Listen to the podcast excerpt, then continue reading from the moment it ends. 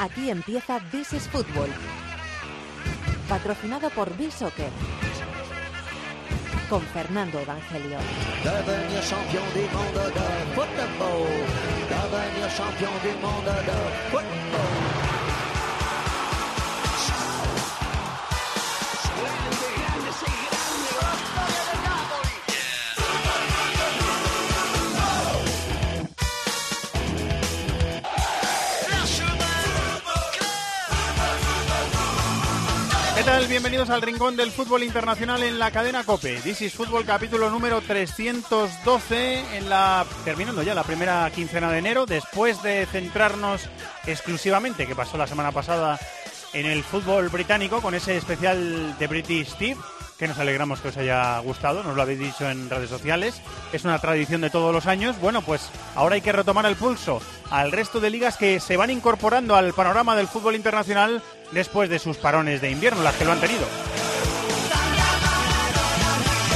Puntualizo las que lo han tenido, porque en Alemania ha habido parón, pero en Italia no. Bueno, este fin de semana no ha habido liga y por eso no vamos a tener sección de fútbol italiano en este programa. Pero por supuesto, seguimos con la Premier, con las cosas que tiene interesante para contar, con lo que ha pasado en Francia este fin de semana, que yo no lo había visto nunca en mi vida, y cómo está el PSG, que es el rival del Madrid en la Champions. Un apuntito de la Bundesliga con Alberto Rubio, que ha vuelto ese fin de semana a ese campeonato. Cómo se está moviendo el mercado de fichajes en el Cibercafé. Padilla con el fútbol de Chipre. Está por aquí preparado David de la Peña. Hola David, muy buenas. Muy buenas, Fer. Javier Rodríguez en la dirección técnica, Chato en la producción. Aquí arranca el rincón del fútbol internacional en COPE que se llama This is Football.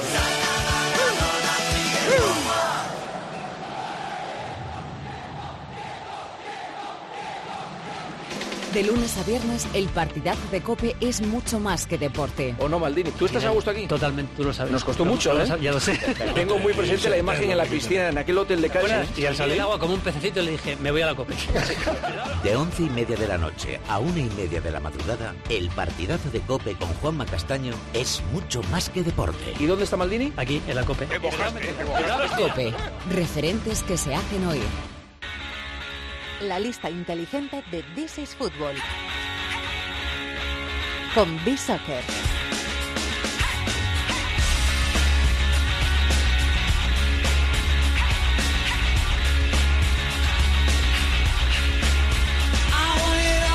Ese This is Fútbol último de la presentación me ha salido un poco gallo Claudio. Cosas que pasan en, este, en estas fechas de invierno. Bueno, en nuestra lista, eh, iba a decir Spotify, ¿no? Estoy un poco disperso hoy, ¿eh? lo voy avisando. Nuestra lista inteligente de B-Soccer con nuestros compañeros de B-Soccer. Hola, Quique Salvatierra, muy buenas, ¿cómo estás? Muy buena, Fernando. Pues mira, podríamos hacer una lista de Spotify de Soccer también, ¿eh? Sí, y ya cerramos el círculo, ¿eh? Ya cerramos el círculo. Pues oye, no, un día lo hacemos, un día lo hacemos. Sí, señor. Con los temas futboleros, por ejemplo, lo podemos hacer, ¿eh? Se me No, caen no las- es mala idea, ¿eh? No es mala idea. Se me caen las ideas. Bueno, hemos estado haciendo un brainstorming entre Quique y yo al principio, antes, del, antes de grabar el programa, ¿verdad, Quique? Sí, sí, sí, había una buena tormenta de ideas. ¿Y, y qué- en qué ha acabado la tormenta? ¿Qué ha llovido? Pues, pues al final van a llover sub-21, porque hemos decidido buscar entre los mejores de esto de lo que va de temporada en las grandes ligas en función de su rendimiento. Así que los nombres de hoy tienen 21 años o menos.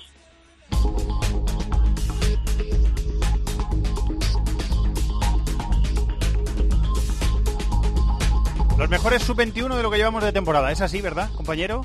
Es así, Así lo es podemos, así, lo- así lo podemos sí, definir. Así lo podemos titular en el, en el tweet cuando lo pongamos, ¿verdad? Correcto, y hay que remarcar que es de las cinco grandes ligas europeas. De las cinco grandes ligas, muy bien. España, Inglaterra, Alemania, Italia y Francia, ¿verdad? Esas son las cinco grandes ligas. Muy bien. Sí. Y voy a ver si me va a sorprender con alguna otra. Eh, muy bien, pues eh, empezamos. En el top 10, ¿quién tenemos, compañero, en el top 10? Pues empezamos por el número 10 y ahí está Lucas Torreira, jugador de la Sampdoria. Torreira, de la Sampdoria. un arranque de temporada tremendo. Ya el año pasado estuvo bien, ¿eh? Pero bueno, yo creo que va a ser pieza clave de Uruguay, ¿eh? En el futuro, Torreira. ¿Ah, sí? Yo creo que sí. Yo creo que va a acabar entrando con la selección. Tiene muy buena pinta. Sí, sí, sí. Y en un grande de Italia tampoco descartaría verlo en uno o dos añitos. Sí, no, bueno, de hecho ya ha sonado para lo típico, Roma, Nápoles y demás. eh. Uruguay ha hecho una regeneración de su centro Y del si campo. se van a Ingolán, Sí, sí, sí. vamos a ver, ¿eh? Y si se van a Engolán, que luego hablamos Sí. de eso también. Pues sí, sí, eh, sí. Bueno, no es exactamente ese perfil, sería más, yo creo, como para sustituir a De Rossi, salvando la distancia, porque ahí es donde juega la Sandoria. Pero sí, es un jugador con mucho recorrido. O sea, yo juega de medio centro- Juega en pivote, sí, sí. En la Sandoria juega de pivote. Muy bien, pues número 10 Torreira, el uruguayo. Número 9, Pues en el número 9, Fornals, del Villarreal, el ex del Málaga. gran jugador. Marcó un golazo el otro día. Yo creo que le ha venido muy bien eh, que llegase Calleja, eh, que le ha me- empezó la temporada en banda, ahora está más sueltecito por dentro y está jugando de maravilla. ¿Le echáis de menos en eh, la Costa Pues del Sol? a decir, Quique? muchísimo. En Málaga le están echando muchísimo de menos, porque era, era sin duda el jugador con más proyección de la plantilla, eh, quitando a, a Sandro, eh, criado en sus últimos años de cantera aquí, y el Málaga ha notado, vaya, una barbaridad su marcha. Recuerdo que Bisoccer, eh, aparte, la familia Bisoccer, aparte de patrocinadores de DC Fútbol, son patrocinadores del Málaga, Club de Fútbol. Por eso le he preguntado aquí que por, porque lo llevan en el corazón al Málaga. Por eso, le, por eso le he preguntado. Bueno, número 8, Pues en el número 8, este bastante conocido, Dele Alli, del Tottenham. que yo tengo la sensación, David, de que lo de estar tan en el foco por los fichajes y sus ansias de cobrar mucho más dinero y- le han perjudicado. Me da la sensación. A Su mí- rendimiento ha sido más bajo. Sabemos que esto es matemático y es eh, salen los números como salen, pero a mí me sorprende que esté en la lista. Yo A mí creo también. que Dele Alli no está jugando bien esta temporada. A mí Eh. Me sumo, me sumo a esa lista, ¿eh? de las sorpresas. Sí. ¿eh? La- ahora la maquinita es la maquinita, Sí, sí, esa claro. no se equivoca, ¿no, Quique? Esa... Sí, sí, no, al final la estadística está ahí. Es verdad que en cuanto a sensaciones no es ni de lejos el Dele Alli de la pasada temporada, pero ha tenido algunos buenos partidos, porque es más, confieso que he estado revisando, ha tenido algunos buenos partidos, sus 4 o 5 que yo creo que le han ayudado a adornar un poquito la estadística subir la de media. De hecho, Sí. el otro día juega muy bien, ¿eh? Contra el Everton, el Tottenham, que hace un. Ah, no- no lo pude ver. Juega, bi- juega bien. o No sea, lo pude ver, no están lo pude ver. mejor Harry Kane o Son, está mejor o Eriksen, de los cuatro de arriba, pero hace un partido más en lo que se puede esperar de él. Bueno, pues a Dele Alli le dejamos en el número 8. ¿Quién es el número 7? Pues uno que a mí me gusta especialmente, se trata de Leon Bailey, jugador del Leverkusen. El jamaicano. Sí. Eh, jugador de banda, ¿no? Sí, muy buen jugador. Sí. De banda. Zurdo. A mí me gusta más de extremo derecho, porque yo de hecho Sí. el otro día casi marca un gran gol contra el Bayern disparo, ahí, pero el otro día Herlich en la vuelta de la Bundesliga le puso de carrilero izquierdo en una defensa de tres centrales a Bailey. A mí me parece que ahí pierde mucho, es un jugador muy hábil, con muy buena conducción, Le muy buen alejas desborde, de y que tiene muy buena pinta, ¿eh? A mí la me gusta zona de mucho. peligro. A Sí. Leon Bailey. Bueno, 20 añitos, ha jugado en Bélgica, está en Alemania en el Leverkusen y jamaicano, como decimos. Número 6. Pues uno de los fichajes de verano en España, Maxi Gómez del Celta. y que la verdad es que ha sorprendido hasta el punto de que Guidetti ha tenido que marcharse al Alavés Es verdad. o sea que bueno y ha hecho muy está haciendo buena, buenas migas con Diego Aspas Se habló de que se podía ir, ¿no? Yo sí, se, escuché de que hecho se dijo que Tenía un ofertón de China. de China. Sí. Se dijo que lo tenía ya cerrado, no recuerdo el equipo, no sé si era Beijing Guan, que está ahora cerrando el fichaje de Bacambú, pero al final se paralizó la operación porque no se llegó a un acuerdo económico y estuvo a punto de marcharse. Otro uruguayo, ¿eh? Sí, sí. Lista del Mundial, vamos a ver. sí ahí arriba lo tiene más difícil con Cavani Eh, y sí, Suárez. bueno, pero en la lista- bueno, eh, sí, sí, como alternativa está, es una opción. Sí, a lo sí. mejor... Como tercer delantero, entre Jules Stuani, quizá Rohan o él. Sí, puede estar ahí en la lista, sí. Número 5, ¿quién es el número 5? Pues uno de los nombres de este primer tramo de curso, Guedes, del Valencia. Vaya temporadón que está Bueno, o sea, es un jugador espectacular, la verdad es que se disfruta y cuando ha estado lesionado... boda a Marcelino si algún día se Sí, casa, sí, ¿no? bueno, o sea, fue un rendimiento tremendo y cuando ha estado lesionado el Valencia le ha echado mucho de menos. Gonzalo Guedes en el número 5. Número 4, Pues un compañero de equipo, Carlos Soler, del Valencia. y no solo es compañero de equipo, es compañero de profesión. Carlos Soler es periodista, ¿Ah, sí? Es periodista No lo sabía. y, y es oyente de tiempo de juego. Ah, sí. O sea que sí, sí. Un fenómeno, lo tiene sí, todo. Sí, sí, es, eh, así que... Y buen jugador, muy buen jugador, que de hecho está lesionado ahora. Yo creo que debe estar a punto de volver, pero lleva un mes o por ahí sin jugar y, y es un futbolista Vamos a aprovechar para él. intentar unirle a la causa de This is Football. A ver si a ver si se une también a- entre, la, entre la audiencia del programa. Bueno, número 3, Pues en el top 3 ya está Werner, el delantero del Leipzig. Que tuvo ese problema Sí. extrañísimo de- del, del audio, ¿no? De- Sí, en el campo del Besiktas, Sí, le recuerdo mal fue. mucho, parece eh, ser que se, se, su- se agobia y tuvo que Sí, pedir el cambio. es, es un problema yo creo que en, o sea, en, en los huesos propios de, que tiene el oído, de- del equilibrio y demás, pues lo visto, tiene dolores muy fuertes de cabeza. Si, el, si el, hay mucho ruido, evidentemente llama mucho la atención en un futbolista de primer nivel. No obstante, me parece un jugadorazo tremendo. Esperemos que se le, se le vaya este problema porque es un jugador con una proyección fantástica. Estar en la lista del Mundial, seguro, con Alemania. Y, y seguramente titular, ¿eh? si no tiene problema. Yo creo que también, yo creo que también. Eh, ¿Quién es el 2? Pues en el 2, uno de los jugadores que de lo poco que le he visto me ha dejado alucinado, Aguar, del Lyon. Eh, Un Una de, extremito. sí, una de las sensaciones. Sí, un jugador de tres cuartos de campo, diestro, arranca también de izquierda. Qué cantera de extremos tiene Sí, el, bueno, el Lyon de, de toda la vida. de desborde, de sí, gente de desborde. Y con gol, además. Sí, ¿eh? es un, es un jugador, no es el típico extremo pequeñito de estos habilidosos, sino es un jugador que incluso ya, para la edad que tiene, tiene presencia física y yo creo que por eso está rindiendo también bien desde que ha llegado a la élite. Muy bien. ¿Y quién es el número uno? ¿Quién es el mejor sub-21 de lo que llevamos de temporada? Yo creo que indiscutible y que nadie podrá debatirlo, se trata de Mbappé. Eh, que vamos a hablar después con, con Alem Negri. No, no hizo tampoco un partido muy excesivamente brillante contra el Nantes. Sí, pero participó en la jugada del gol de Pero forma sí, decisiva y dejando pasar el balón. Lo Bueno, intentó todo. incluso. E- Sí. Intentó hacer un poco de Neymar, eh, ac- acumuló mucha posesión de balón, pero yo creo que tampoco es especialmente su juego ese. No fue su partido más brillante, Pero pero, vamos, está haciendo una temporada- pero la temporada es escándalo. tremenda y Una es locura. una amenaza para el Real Madrid, más en este momento, bueno, tremenda, Clarísima. tremenda. Clarísima, clarísima, sí, está claro. Bueno, pues eh, esta es la lista. Muy sub-21 nos ha quedado, muy bien, Quique, muy bien, muy interesante. Sí, sí, sí.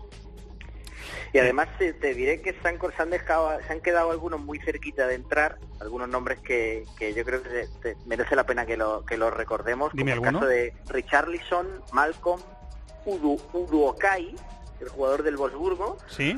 Mukiele del Montpellier y Rodrigo, el centrocampista del Villarreal, que tiene cerrado el Atleti. Sí, señor, para la temporada que viene. De Malcolm vamos a hablar después también.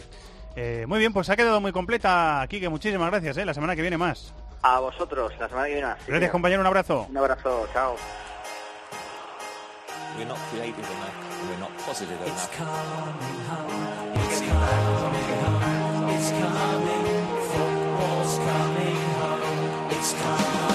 Hicieron falta 23 partidos para que el Manchester City de Guardiola supiera lo que es perder en esta liga. Fue a manos de Jürgen Klopp, que es el técnico con mejor balance contra el entrenador catalán entre los que se ha enfrentado más de 10 veces contra él.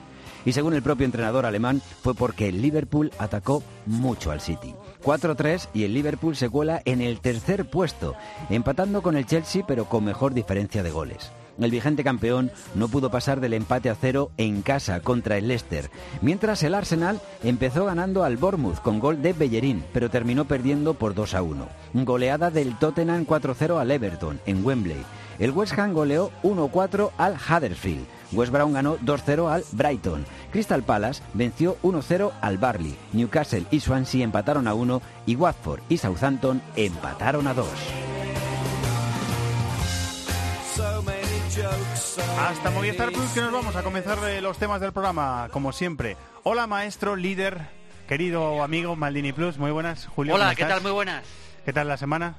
Bien, bien, todo bien, todo perfecto. Aquí preparando ya el estudio de Maldini y, y nada, todo, todo magnífico, como siempre, ya sabes. Vienes de San Sebastián, la remontada del Barça, de narrarla en directo para Movistar Partidazo, Sí, ¿verdad? ese- la verdad es que el, partido fue tremendo, porque el Barça en la segunda parte mejoró mucho. Yo creo que ese gol de Pauleño fue clave y a partir de ahí, pues lógicamente el, el, eh, el Barça sí que remontó y remontó bien, con un Messi que fue a más también. En, en el partido por el primer tiempo casi ni apareció. El Barça es el único equipo de las grandes ligas europeas que todavía no ha perdido. Sí, sí. Eh, y la verdad es que tiene la liga, si no sentenciada, sí casi, porque hombre, los nueve puntos del Atlético so- son muchos teniendo en cuenta el nivel de que, está el Barça. Pero bueno, vamos a ver, eh, realmente el, el Madrid está fuera de la, de, la lucha por el título, yo creo de forma definitiva, y sí que el Atlético es el único que le puede toser. El otro era el City hasta ayer, que perdió en Anfield 4-3 con el Liverpool en un partido que eh, preveíamos que fuera muy bonito y la verdad es que estuvo muy entretenido, estuvo muy chulo. Este tipo de partidos, eh, Maldini, a los, a los aficionados al fútbol nos, nos alimenta, nos da vitamina, ¿verdad? Sí, partidos como estos son. Es verdad que en la Premier hay muchos partidos entre equipos grandes que luego decepcionan. Ha pasado mucho este año, ¿eh? pero, pero, pero este desde luego no decepcionó por, por todo, por el nivel del Liverpool, por la por el los momentos que tuvo el City, algunos también buenos, pero sobre todo el Liverpool la superioridad que tuvo, y luego por el, el- el- amago de remontada final, incluso con aquella ocasión del Kun Agüero que pudo ser el empate a cuatro. Bueno, fue un partido que dejó muchas cosas, sobre todo dejó para mí la sensación de cómo hay que jugarle al City, y es con valentía Fundamentalmente con valentía. El, el partido, no sé si viste el partido de Copa de la Liga entre semana. Sí, sí que lo contra el Bristol City, el que es un Bristol, equipo de segunda. Sí que lo vi, sí. Bueno, pues el Bristol City le jugó valiente, le presionó muchos tramos y lógicamente hay mucha diferencia de nivel entre los dos eh, técnico y al final acabó perdiendo y él eh, acabó encerrado atrás en la segunda parte. Pero, pero si eres valiente le puedes hacer daño y de hecho lo hizo el Bristol City y el Liverpool, que lógicamente jugador por jugador es incomparable al Bristol City, fue valiente y le acabó haciendo cuatro goles y pudo ser alguno más. Una de las cosas que, eh, que dijo Klopp al final del partido, cuando lo analizó y cuando estaba eufórico, lógicamente, por la victoria, porque había sido el único equipo hasta el momento en la liga inglesa que había sido capaz de derrotar al equipo de Guardiola. Dijo, eh, una de las cosas que dijo Klopp fue que habían hecho una eh, una presión conmovedora. Yo creo que utilizo esa expresión.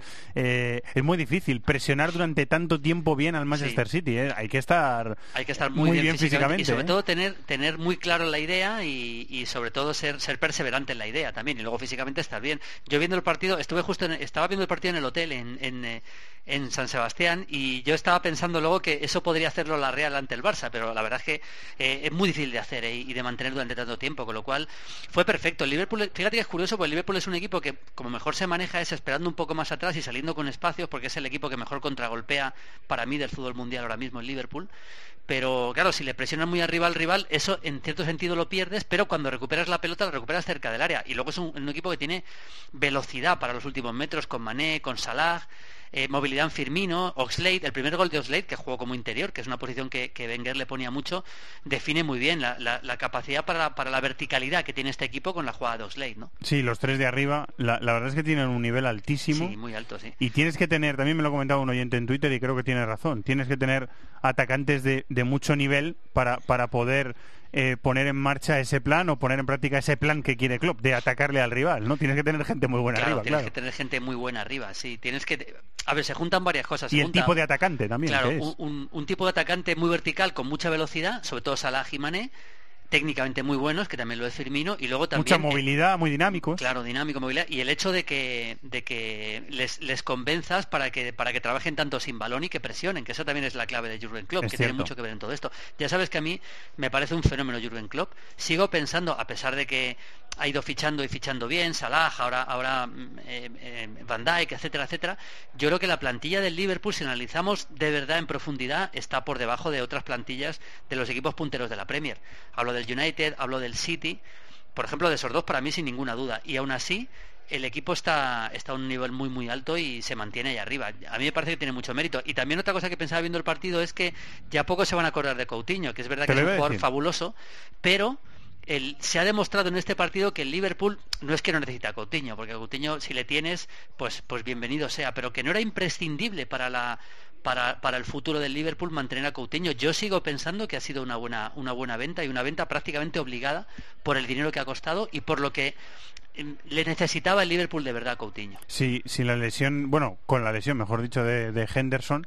Mm. Emre Can hizo de medio centro posicional, Oxlade y Vignaldum, el holandés, De fueron los interiores, interiores. sí, sí, sí. Eh, y luego Van Dijk, el fichaje de 85 millones de euros, no pudo jugar por unas molestias musculares, pero a mí los centrales del Liverpool, yo creo que en, en líneas generales, para cómo les habíamos visto rendir hasta ahora, estuvieron bastante bien. Sí, estuvieron bien, tanto Lobren como Matip. El que no estuvo bien es Stones, que volvió a cometer un error grave en, el- en uno de los goles y yo creo que, que sale a error por partido Stones, pero, pero desde luego sí, en el, en el Liverpool Lobren y Matip. A mí me parece mejor centrar Lobren que Matip, aunque es verdad que Lobren no está, no está en un buen momento, pero justo en este partido estuvieron bastante bien. Emre Can volvió a demostrar que prácticamente donde le ponga rinde bien, como central, como interior, como pivote, como, de lateral como ayer, como de lateral. Y luego, claro, tienes, tienes, a, tienes a dos jugadores, sobre todo que son Mané y, y Salah, que están en un, en un nivel superior al, al resto, en mi opinión. ¿eh? Yo creo, que Mané, eh, yo creo que Mané, Julio, eh, está a un nivel inferior de lo que le hemos visto en los En primeros meses de Sí, temporada. de Me da la acuerdo, sensación, ¿eh? acuerdo. No, no, sin duda. O sea, Mané, Que los con esa chispa meses- que le hace desbordar tanto, no, no está ahora mismo, que Sí, está bien, los pero... primeros meses estuvo inmenso. Para mí, el mejor jugador de la Premier los primeros dos o tres meses. Exacto. De hecho, decíamos, bueno, pues es que el Barça quiere a Coutinho y aquí el, y aquí el que el que está desequilibrando El que es marca Y luego el que el que le ha pasado por, por la izquierda claramente es Salah. Salah sí que está al nivel, yo creo que junto con De Bruyne ahora mismo los dos jugadores mejores de la Premier, en- más en forma y, y más desequilibrantes. Pero es verdad que Mané, sin estar a su mejor nivel, está a buen nivel, Salah está impresionante y luego lo de Roberto Firmino, yo siempre recuerdo unas declaraciones de, de Jürgen Klopp que dijo de Firmino que el día que se crea lo bueno que es, va a ser mejor todavía. Yo tengo la sensación de que Firmino es francamente buenísimo técnicamente, es un jugador muy inteligente y que por fin se empieza a creer lo, lo bueno que realmente es. Y de hecho le está dando confianza a Klopp, porque Firmino, entre otras cosas, eh, es el que hizo que no jugara Benteke, que es un delantero muy distinto. Benteke se tiene que marchar y es Firmino, sin ser un delantero centro, el que está jugando de nuevo en el Liverpool. Es verdad. Eh, en el City no jugó David Silva, que ha tenido sus, eh, sus circunstancias personales que le han, le han hecho eh, tener que ir de vez en cuando a España en los últimos días. A pesar de eso, no se ha perdido muchos partidos. Eh, este parece que no estaba del todo en forma y, y se, lo, se lo perdió o estuvo en el banquillo.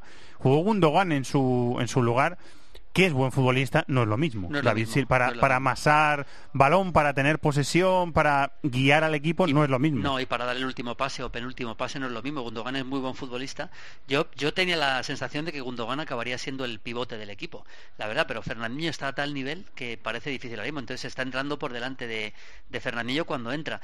De Bruyne tuvo tramos buenos, pero es verdad que tampoco hizo su mejor partido. a un nivel inferior de lo que Sí, estaba, sí, ¿no? sí. Sané marcó un buen gol, pero tampoco, tampoco estaba. Cuando marca ese golazo que marca Sané, que fue el empate a uno, Sí. tampoco estaba haciendo un gran partido Sané. Es decir, que es verdad que también como producto de la buena presión del Liverpool, el City llegó mucho menos de lo habitual, tuvo mucho menos balón de lo habitual y sobre todo eh, eh, es- muchos de los jugadores estuvieron por debajo del nivel habitual, ¿no? prácticamente todos. Me decías que Stones eh, está fallando en los últimos partidos. Sí, es que, bueno, eh, prácticamente sale error por partido, error grave. ¿eh? Contra el Bristol City cometió un penalti tremendo. Sí. Con, eh, en un partido de Copa, no recuerdo el rival también, con- ah, contra el Barley, que acaban remontando en la segunda parte. El gol es un error suyo gravísimo también. Ayer creo que en la jugada del, del, del gol que de uno de los goles del Liverpool está bastante mal también. Yo creo que es el 2-1, ¿no? El, el que falla. Y, y bueno, a mí me parece que está por, por debajo del nivel del nivel exigible para lo que lo que significa y para lo que costó. Y se juntó también, Julio, que dos hombres que habían rayado a muy alto nivel en la temporada, que son Otamendi y Ederson, el portero, Sí, tampoco eh, estuvieron bien. tampoco estuvieron bien. Porque si, si me apuras, el primer gol, el de Oslade, eh, es parable. ¿eh? Es un buen disparo cruzado, Sí, pero sí, creo que es parable por, por Ederson. Luego ya hay otros que prácticamente no tienen opciones, pero ese sí que es claramente parable. Luego otro Y, detalle y le cuando- entrega la pelota al rival en las, en las secciones del tercero y del cuarto. Sí, o sea, sí, no, no. Ederson tampoco está, No, tampoco no, no está bien, no está bien. Luego, el, en la jugada de Delft, eh, perdón, en la lesión de Delft, de la, lateral izquierdo, que se, ha re- que se ha inventado realmente Guardiola, yo pensé que iba a poner a Zinchenko, que estaba jugando ahí en los últimos partidos también, pero finalmente Danilo, pre- ¿no? prefirió a Danilo, sí. De, a mí me sorprendió ese- esa, esa Ha- ha decisión. jugado de también algunos partidos Sí, Danilo no, de lateral ahí. izquierdo. Pero como estaba confiando en Zinchenko, incluso titular algunos partidos, yo pensé que le podía poner a, a Zinchenko, pero bueno, al final maquilló el resultado el, el City, que en cualquier caso eh, va a ganar la Premier. O sea, yo no tengo ninguna duda de que, de que va a ganar la Premier y la está ganando con una, con una autoridad tremenda, ¿no? A pesar de esta derrota. Sí, eh, eso- es una diferencia ya. Vamos a ver lo que hace el United este lunes, pero es una diferencia ya que parece insalvable. Pero Sí. es noticia que el, que el City, que ya había caído en Champions contra el Shakhtar, alguien le gane, ¿no? Eso quiere decir Sí. que el equipo no es invencible, es el No. titular de la jornada prácticamente en Europa. No lo es. El- contra el Shakhtar perdió el último partido de la fase de grupos porque ya no se jugaba nada. Recuerdo que puso un equipo muy, muy de... Sí, esta es la derrota un poco, digamos, Esta de es la, importante, en la que realmente había mucho en juego y bueno, había bastante en juego. Era uno de los pocos partidos que podía perder. Ya se queda sin ese récord de los invencibles de, de Arsène Wenger, Es de la verdad. 2002-2003. Algún consuelo para el Arsenal, que ya es Sí, algo, ¿no? de lo, para poquito está. que tiene el Arsenal, que por cierto, eh, la verdad, eh, jugó- no sé si viste el partido con el Bournemouth, Sí, también lo pude ver en el hotel. sí, lo vi a ratos, cuando sí. llegamos al hotel con tanto tiempo, ahí te, te metes Te en la da tiempo a ver habitación y te da fútbol, tiempo ¿no? a ver, a ver por lo menos dos partidos de Premier. Eh, claro, ver al Arsenal sin, sin Alexis y sin Ozil, los dos, que no están ninguno de los dos, el equipo fue, fue por, por momentos fue tétrico, vamos, ver al Arsenal. Y eso que empezó ganando, pero Sí, con gol de Bellerín, pero le Sí, remontaron. va a ser otra temporada dura para, para el Arsenal, ya lo está siendo, la verdad, está fuera de la Copa. En la Europa League, hombre, es un torneo que podría llegar un poquito más lejos, pero en la Premier yo creo que, bueno, la opción de ganarla, por supuesto, está de afuera y otra vez tiene pinta de que se va a quedar fuera de Champions. Bueno, ¿qué menú tenemos este esta semana para Fiebre Maldini, Julio? Pues mira, tenemos un menú bonito porque tenemos ah, una entrevista que le hemos hecho a Godín, a Diego Godín. Oh, qué bueno. Una entrevista muy bonita a Godín que nos habla de toda su trayectoria, de sus inicios en, en Cerro, aunque él empezó en defensor como juvenil, pero él empezó en primera división en Cerro. Eh, luego de su llegada nacional, del Atlético de Madrid. Además habla mucho, él habla muy bien de fútbol ¿eh? y nos cuenta muchas cosas muy interesantes de su carrera, de sus, de sus sueños, de lo que él significa para el Atlético de Madrid, del futuro. Está muy bien, la verdad. Luego tenemos, eh, ayer metimos en la previa de- del partidazo, metimos una- un trocito de una, de una charla que tuvieron Oyarzábal con López Ufarte, dos zurdos de la Real, uno histórico y otro un chaval de mucho nivel, pero todavía muy joven en esa charla, ayer no metimos el momento en el que hablan de otros jugadores de la Real, pero vamos a meter el momento de la charla en el que hablan de grandes estrellas de la historia de la Real Sociedad, de grandes zurdos de la historia de la Real Sociedad. Va a ser muy bonito ese, ese detalle, ese guiño a la Real. Y vamos a ver, seguimos con los mejores uruguayos de la historia. Vamos a ver, por ejemplo, imágenes de Gigia, vamos a ver a Schiaffino y vamos a recordar un histórico partido del año 76 entre Brasil y Uruguay en Maracaná, que era la Copa del Atlántico, que gana 2-1 Brasil y sobre todo acaba el partido con una de las mayores trifulcas que he visto nunca en un campo de fútbol. para demostrar un poco la dureza de lo que significaban esos choques en un partido que era prácticamente amistoso. Siempre imágenes impactantes, ¿eh? Vemos estas, siempre imágenes... estas impactantes son, ya lo verás, ¿eh? ya te digo yo que lo son. Literalmente, ¿no? Literalmente, sí, sí. Muy bien, maestro, pues esta semana te escuchamos, que siempre es un Perfecto. placer. y ya vuelve la chamba, ya queda poquito, ¿eh? Sí, sí, ya queda poca ya queda penitencia, menos. poca penitencia. Queda menos. Gracias, maestro, un abrazo. Hasta luego. Rincón del fútbol internacional en COPE. This is Football. On veut faire de moi ce que je suis pas. Mm, mm. Mais je poursuis ma route, je me perdrai pas, c'est comme ça. Vouloir à tout prix me changer. Et au fil du temps, monter ma liberté. Heureusement. De todos los temas tradicionales del el quehacer diario francés, un lunes, después de un fin de semana, en Francia hoy no se habla absolutamente de otra cosa. Voici donc Tony Chaperon. Et le croc en jambe, comme vous le disiez, euh, semble involontaire. Et la réaction à ce moment-là de Tony Chaperon qui met un coup de pied euh, au joueur nantais. On va la revoir cette réaction. El árbitro del Nantes Paris Nantais. Saint Germain de este fin de semana, cuyas imágenes, como no podía ser de otra forma, han dado la vuelta al mundo. Compañero de Bein Sports y de Gol Televisión, Alem Valnegri. Hola Alem, muy buenas. Buenas tardes. Eh, ¿Qué tal? ¿Qué, qué me dices? ¿Qué, Bueno, me, pues, ¿qué me eh, cuentas? Bueno, te cuento, hablamos de, surrealismo, ¿no? Estamos en la, Es surrealista, en la perspectiva del surrealismo. Pero Sí. me hubiera gustado, si entonces hablamos de surrealismo, me, hubiera gustado ver patear la falta, ¿no? Porque se inventa una falta, eh, expulsa al jugador. Fue lo que- lo- ¿no? fue lo que le faltó, al menos Alem. Tienes el, el protagonismo Claro, total. claro.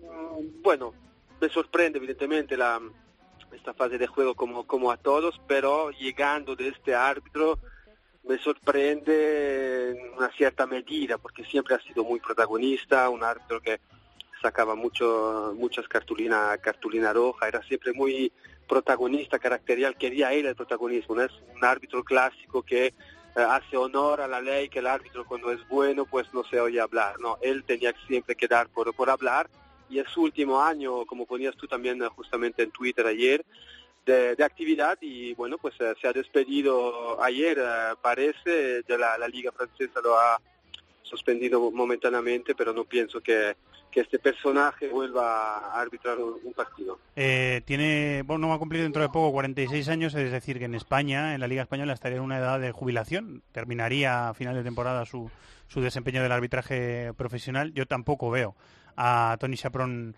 eh, pitando más partidos. Eh, nos comentaban los compañeros de Cope Bilbao que esta misma temporada Atleti de Bilbao le hizo también una eh, una pirula en una Muy misma buena, ¿no? jugada que pitó gol fuera de juego y a- alguna otra cosa más en la misma jugada. Sí, pero vamos, nada que ver con No, lo no, que... bueno, nada comparable a lo que hizo con- fue, a lo que fue hizo en el Nantes PSG. inaudito. O sea, yo, yo dije, pero no puede ser lo que estoy viendo. o sea. Yo, yo, yo está- estábamos contando el partido en directo, pasa que estábamos pendientes de la, de la zona mixta de, de- del Barça en, en, en Anoeta y, y, y claro, yo esperé a que salieran las imágenes porque yo pensé, me he perdido algo. Claro, O sea, claro. eh, ha habido, claro, yo pensé, había una acción de Mbappé que terminó con remate y le tocan a Mbappé y dije, pues ha pitado penalti. Ha Sí. pitado penalti, ha expulsado al jugador y Claro, tal. claro. Pero claro, cuando lo vi repetido tres veces y dije, eh, ha sido por, la- ha sido por Sí, esto. O sea, no me lo creía. Es que es, es absolutamente increíble. Es surrealista. Lo ha dicho Eh, Sí, es surrealista. Es totalmente surrealista. Yo estaba escribiendo la crónica del partido y, y además esto sucede al final.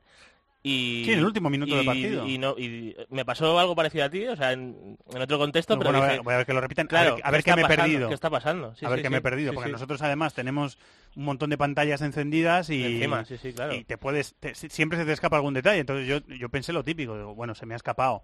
No, no se me escapó, no se me escapó nada. O sea, es que fue eh, tal cual. El jueves se, se reúne la, la comisión de disciplina, Sí. Alén, Sí, sí. eh, y se supone que ahí es cuando harán oficial si le suspenden ya eh, de forma definitiva o no. Sí, bueno, yo no, no tengo no tengo dudas que lo, que lo suspendan. ¿eh? Además era, era siempre un árbitro bajo la, el ojo de, de Halcón. Me pregunto si la, los sabios de la, de la lengua francesa no decidan de, de adoptar el término en chaperonat, que sería una, una acción surrealista de un árbitro, porque esto pues es, eh, es, es mundial. A nivel de audience no hay ningún país no- donde no ha llegado absolutamente esta, esta imagen. Hay jornada esta semana. Eh, creo que era el Angers 3 el partido que él iba a pitar y claro, se, lo han, quitado.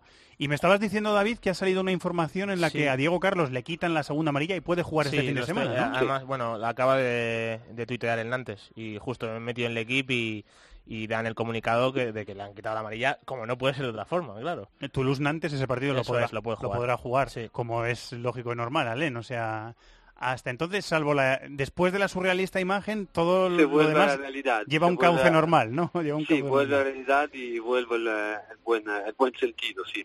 Eh, muy bien, ¿quieres comentar algo más de, del árbitro? Por cierto, le he escuchado a, a mi compañera eh, eh, corresponsal en París, en COPE, en el informativo de, de mediodía.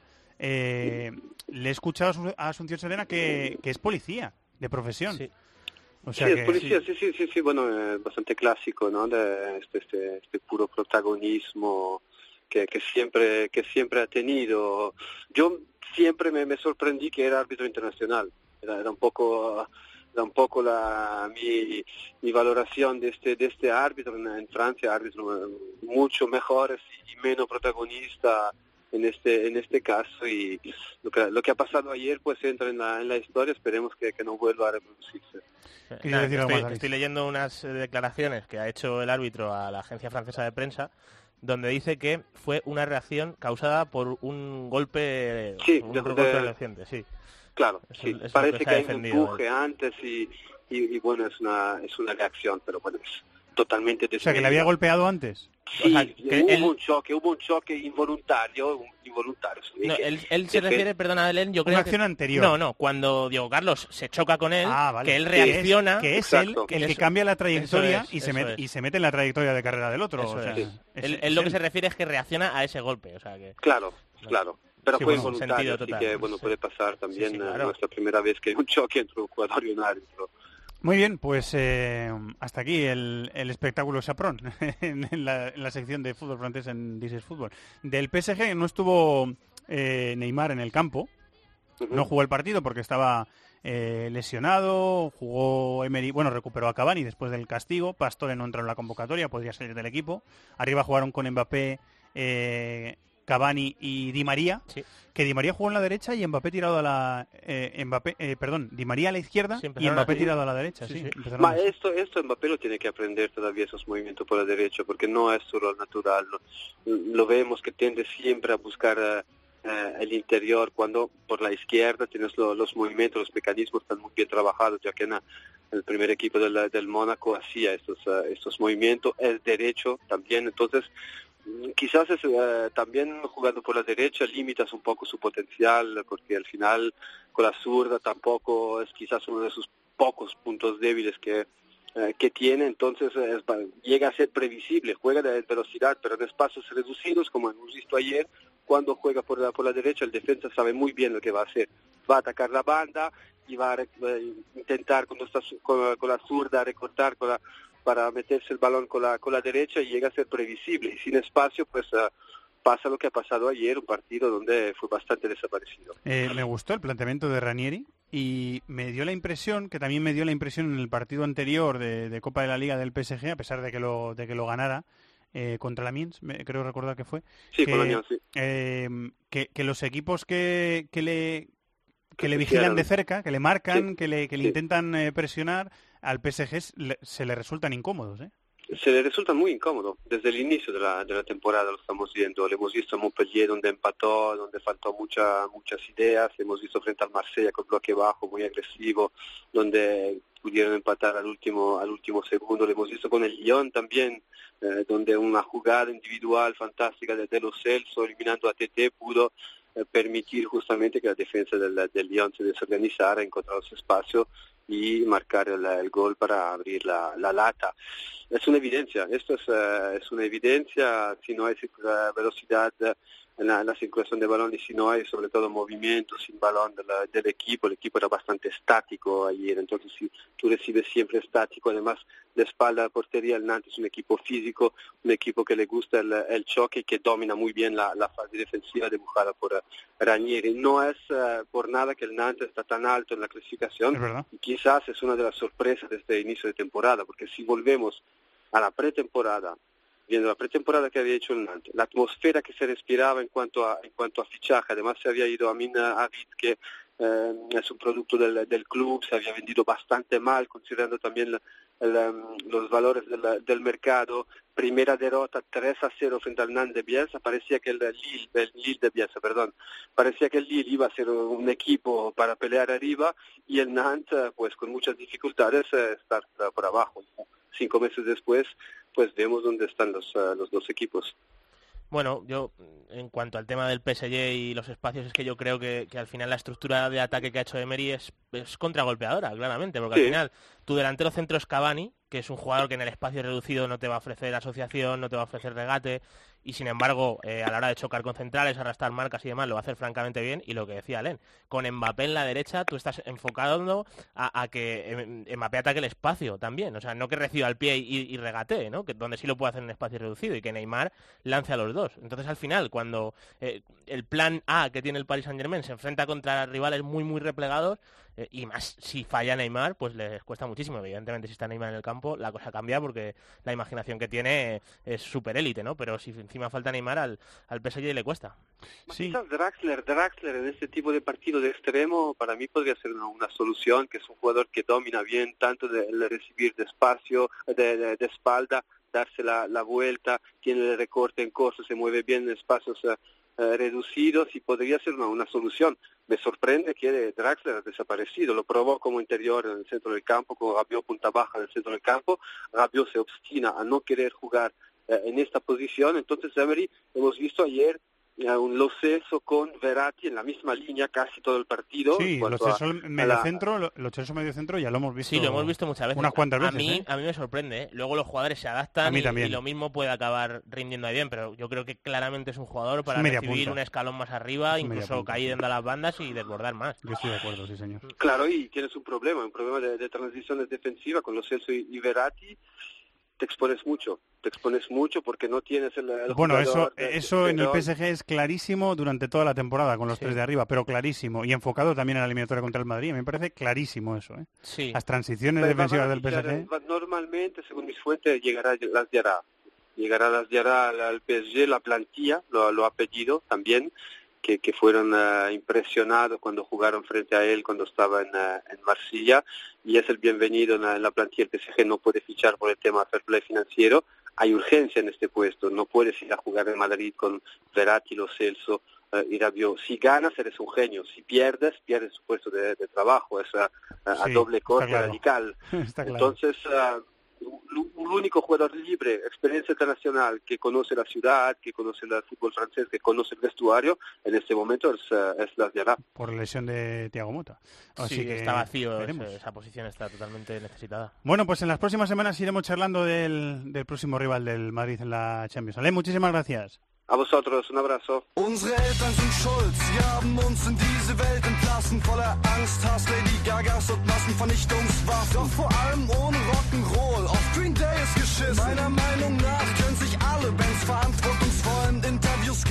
Volvió la Bundesliga tras el parón invernal y sirvió para que el Bayern coja todavía más ventaja con sus perseguidores. Después de ganar el viernes por 1-3 al Leverkusen con un gol de Javi Martínez y un golazo de James, vio como el Salke perdía 3-1 en Leipzig y el Dortmund, sin el castigado Aubameyang, se dejaba un 0-0 en casa contra el Wolfsburgo. El Bayern ya le saca 13 puntos al Leipzig, 14 al Salke y 15 al Dortmund. Además ganaron Augsburgo, Hannover, Colonia y Stuttgart. Y hubo dos empates a uno, en el Bremen Hoffenheim y en el Eintracht Friburgo. Ha vuelto la Bundesliga después del parón invernal y vuelve a este programa Alberto Rubio. Hola Alberto, compañero de marca, muy buenas. Muy buenas, ya, ya había ganas de volver. Ya tenía ganas, ¿no? Sí, no de que volviera a la Bundesliga, sino de volver con vosotros. Ah, ya, ya, ya te he entendido. Bueno, de que, de que vuelva a la Bundesliga también, vuelven los eh, partidos. El Bayern le tocó el turno el viernes, que es estas cosas que hace la liga alemana, que cuando empieza o se reanuda un campeonato pone un partido atractivo, interesante para abrir la, la contienda. Eh, y de ese partido, más bien de un protagonista de ese partido, de un protagonista del Bayern, eh, querías hablar esta semana, ¿no? Sí, eh, me apetecía hablar de, de James Rodríguez porque creo que el, el colombiano lo merece. La verdad que allá por el mes de, de octubre no hubiera dado mucho por ver al James Rodríguez que estamos eh, viendo ahora, o al James Rodríguez que terminamos viendo en, en diciembre, antes del, del parón de la Bundesliga. Eso te iba a decir, le costó un poco, ¿eh? Sí, le costó, le costó mucho arrancar. Además, parecía que la llegada de Jules Heynckes no le beneficiaba en nada. Todo el mundo daba por hecho que Heynckes iba a volver al 4-2-3-1 con el que ganó este triplete, con el que se despidió del Bayern Múnich de Liga, Copa y Champions. Y ahí, en la media punta, el sitio parecía claro para Thomas Müller, pero esa lesión precisamente de, de Müller le abrió las puertas del, del 11 y James yo creo que ha rendido sobre todo en grandes escenarios, porque está repasando y le hace gol al Leipzig, eh, le hace dos asistencias al Borussia Dortmund, eh, también asiste contra el Paris Saint Germain en, en Champions y en la vuelta de la Bundesliga, gol y asistencia contra el Bayern Leverkusen. Sí, señor. Está bien James, que está jugando en esa posición de interior, que decía el- Alberto. Sí, está jugando un 4 Con Javi Martínez de- del Bayern. Ja- A mí de pivote. me parece que Javi Martínez es lo que define la mejoría del Bayern desde Henkes, porque le, le sube al medio campo y a partir de él el Bayern está, por un lado, consiguiendo presionar más arriba. Lo había hecho ya Sañol en el- Sí, los partidos estos sí, intermedios que tuvo. Uno o dos tuvo y ya le subió. Y Henkes apuesta Sí, sí, definitivamente Es, es el mediocentro titular del equipo, Javi Martínez, y está compensando muchas cosas. Por ejemplo, que los laterales con Henkes, con Henkes van muy arriba, Javi Martínez les hace bien la cobertura. Yo creo que está ayudando a muchos, entre otros a, a- a James, que está jugando como interior al lado de Vidal. A soltarse un poquito, ¿no? Sí, sí, los dos, de hecho, Vidal y James están jugando en muchos momentos a la misma altura. Vamos a ver qué pasa cuando esté Tiago, que ahora está lesionado. Es verdad. Que yo creo el otro día jugó Müller en, en punta porque no estaba No estaba Lewandowski. Vamos a ver cuando vuelva Lewandowski Sí. el papel de Müller también. Sí, vamos a ver. eh, yo creo que en un partido grande, grande sería Javi Martínez, Vidal y Tiago, con James en una banda, Coman en la otra y Lewandowski arriba. A mí por lo menos me lo parece. O sea, yo- Müller fuera. y Robben y Riveri Robben fuera. y Riveri Yo fuera. creo, o sea, vamos a ver, luego hay que verlo en un partido gordo si esto lo hace Henkes o no, pero a mí por lo menos me ya parece que tenemos es- lío otra vez con el es- eh, entrenador. pero me parece que es lo, sería lo que más frescura transmita, porque de verdad, Riveri por ejemplo el otro día marcó gol, que hizo un buen gol, pero de verdad si ves el partido entero, o sea, no se fue de nadie, en, en todo el partido, ¿eh? o sea, hizo el gol en una acción de transición, pero yo le veo muy flojito y a Robben un poquito mejor, pero tampoco le veo marcar diferencias y sin embargo Coman cada vez que le ves jugar, le ves que de verdad desborda. No sé, vamos a ver qué pasa. Tengo que decir que estoy muy de acuerdo con lo que ha expuesto David, como que Javi Martínez es el, el hombre que ha cambiado el estilo en el, en el Bayern con, con Heynckes, pero yo no es que difiera en su planteamiento, pero sí que creo que Robben por lo menos del, del equipo, pese a que es verdad que a Coman le hemos visto más fresco, dar más desborde al equipo, eh, no le veo fuera en un, en un partido de los gordos, por lo menos por ahora. Sí, yo, yo estoy de acuerdo en eso. ¿eh? Me- la mayor plante planteamiento te la compro, David. Sí, sí, no, es por, por jerarquía Sí, y por al jerarquía, final es, es complica- es complicado. O sea, Eh, el Bayern que, que coge más distancia todavía, o sea, ahora tiene una situación todavía más cómoda. Ya volvemos al, al Bayern eh, que ya ha ganado prácticamente la liga en febrero y que puede centrarse en otros objetivos de la, de la temporada, ¿no? Sí, que yo creo que es una situación que preocupa eh, en Alemania y que empieza a preocupar incluso dentro del propio Bayern. Recientemente decía Rummenigge que, que esta diferencia no es buena para, para la liga y, y yo creo que puede también, digamos, hacer que el, el Bayern se desconecte eh, en cierto sentido y eso le pueda perjudicar en ser más ambiciosos en, en Europa, por ejemplo, en, en Champions, aunque Heynckes, eh, con este acelerón que metió el Bayern en Bundesliga de que ya saca 13 puntos al Leipzig, ha querido calmar los ánimos y creo que ha sido en Kicker donde ha dicho que, ojo, que aún queda mucho, la gente ya está pidiendo el triplete en, en Múnich y él, y él cogió un equipo que ahora mismo no recuerdo, pero estaba a 5 o 6 puntos del, del Dortmund. Sí, bueno, hubo- es que hubo un tramo de la temporada eh, que pasamos de eso, de cinco puntos de ventaja, me parece que le llevaba el, el Dortmund al Bayern, a que haya sido prácticamente un agujero tremendo y ahora mismo el Dortmund está a 15 puntos. en la jornada 7 tenía el Dortmund El Bayern. 19 puntos y el Bayern 14. Claro. Estaba a 5 puntos. Y en la jornada 7 has dicho, ¿no? Sí. 11 jornadas después eh, es un saldo de 20 puntos a favor del Bayern con respecto al Dortmund. Es tremendo, es, sí, que sí. es- es que es tremendo, sí. Eh, se ha caído el Dortmund, también lo, comenta- lo hemos comentado en el, en el programa, que el Dortmund ahora mismo está cuarto y, y el Bayern se ha, se ha beneficiado en las tres competiciones y como dice Alberto, pues pensando en un posible triplete, aunque Henkes prefiere tener los pies en el suelo y es, y es normal. El otro día faltó eh, Kimmich, que normalmente lo juega todo, pero venía, venía tocado. Sí, jugó Rafinha de lateral derecho. Jugó Rafinha de lateral derecho y, y Hummels, más Hummels también faltó y jugaron eh, Boateng y, Y Sule. Sule, que a mí me gusta mucho. Hemos Sí, hablado lo de está haciendo bien, lo está haciendo muy bien. Me gusta mucho Sule con la selección olímpica que le he visto y los partidos que le he visto también con el Hoffenheim. eh, me gustó. ¿Quieres decir algo más del Bayern, Alberto? ¿Te queda algo más por decir? Lo último por apuntar que Rumenigue ha medio confirmado que a León Goretzka solo le falta firmar el contrato con el con el Bayern una vez pase la revisión médica. Ha dicho que están detrás de todos los grandes de Europa, Juve, Real Madrid, Barcelona, pero que parece que se va a inclinar por la oferta del Bayern. Yo lo he oído como jugador del Bayern ya dado por hecho varias veces Sí. esta temporada, ¿eh? O sea que... Fichajón, Sí, en sí. cualquier caso. No, no, eh, tremendo. Sí, buen jugador. Vamos a ver, lo hemos contado que ha sufrido una fractura por estrés en algún tramo de la temporada y esto es un tema complicado, pero si no tiene problemas físicos es un centrocampista descomunal, ¿eh? O sea, un- una proyección de jugador enorme. Otra, otro cambio para la posición de interior. Sebastián Rudy, que ha desaparecido Sí, un poco. el otro día estuvo en el banquillo y creo recordar que no jugó ni un solo minuto. Yo creo que ha tenido alguna lesión también. Sí, lo que pasa que, insisto, desde que ha llegado Henkes tiene clarísimo que Javi Martínez es el, es el pivote. Sí, lo digo e por darle a lo mejor minutos. Yo o- creo que en algún tramo de partido junto a los dos, a Javi Martínez y a Rudy, Puede ser, sí. para reforzar ahí un poco el medio campo, pero, pero con- la- el nuevo rol de, de Javi Martínez, Rudy lo, lo está teniendo complicado. Sí, ya es una opción suplente. Eh, muy bien, pues un repasito. Hemos empezado por James y hemos seguido por el resto del, del Bayern. El Bayern de Múnich de Henkes. La semana que viene más. Gracias, Alberto. Perfecto, así es, un abrazo fuerte. Pasión por el fútbol de todo el planeta en This is Football.